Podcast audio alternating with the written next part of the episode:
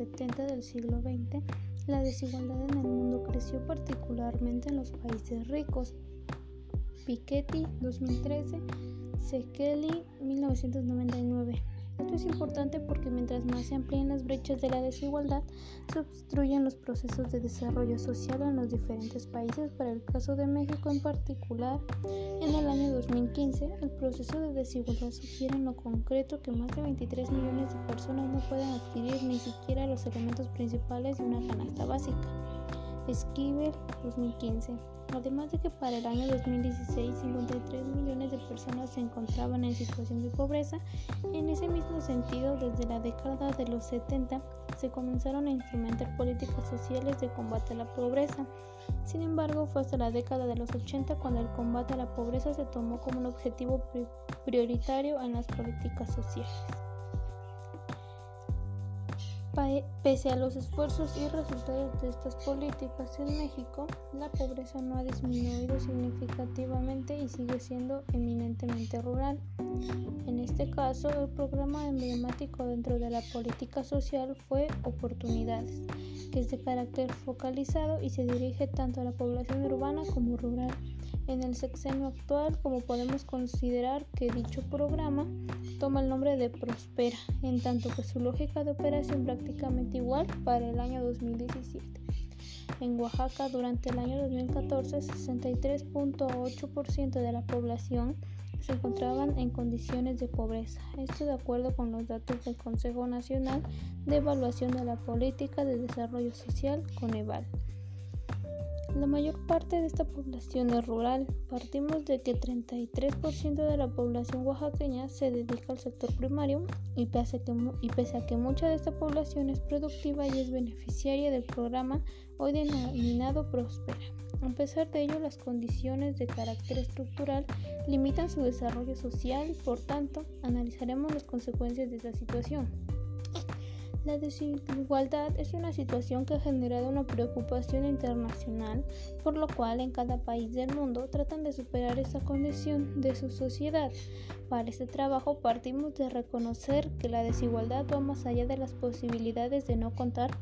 con ingresos monetarios, ya que más bien esta última es solo uno de los aspectos de la desigualdad porque si bien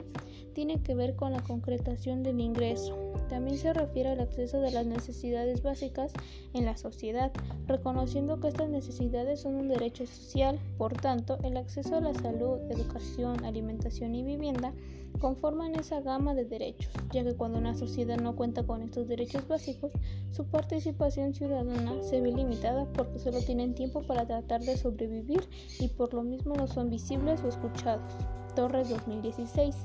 en este sentido, se observa que las personas más afectadas por esto son las personas más pobres, es decir, se cumple la hipótesis económica del círculo de la pobreza, que resulta casi imposible superar y por tanto es, por tanto es población vulnerable que se encuentra en condiciones de desigualdad por ser pobres de ingresos económicos y con falta de acceso a los derechos básicos. Por ello, consideramos necesario investigar y analizar estas condiciones, puesto que es una forma de darle voz a esas personas que se han quedado excluidas sin voz, sin capacidad de participar en las decisiones que afectan su vida y las de sus hijos. En este trabajo también se reconoce que la desigualdad limita el desarrollo del capital físico, social y humano necesario para mejorar las condiciones de vida y el bienestar de las personas. Además, en la etapa actual de globalización se observa una excesiva e indebida influencia de los poderes económicos y privados en la política pública, situación que debe cambiarse porque esta interferencia también es una limitante para el ejercicio de los derechos ciudadanos. De esta forma coincidimos en que cuando las brechas de la desigualdad, lejos de disminuir, aumentan genera que tanto los procesos democráticos como los de bienestar social se encuentren estancados o incluso en retroceso. Esta situación se constata en nuestro país, puesto que México se encuentra dentro del 25% de los países con mayor nivel de desigualdad del mundo, por lo que consideramos que las políticas de desarrollo social implementadas en México y de forma particular en el estado de Oaxaca quizá no son las más oportunas para favorecer a la población local, toda vez que ni las inversiones en infraestructura y energía han tomado en cuenta la diversidad cultural, natural y social, así como las diferenciaciones económicas que esto significa para la sociedad, puesto que al parecer los modelos de desarrollo que se han implementado no son incluyentes al no tomar en consideración a los actores locales de cada comunidad como agentes de su propio desarrollo por lo cual consideramos que las investigaciones y análisis sobre estos temas resultan pertinentes para obtener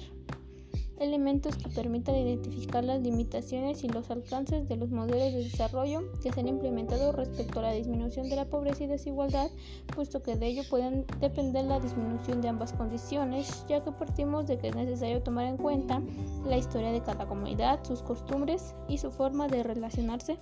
con el medio ambiente es condición imperante.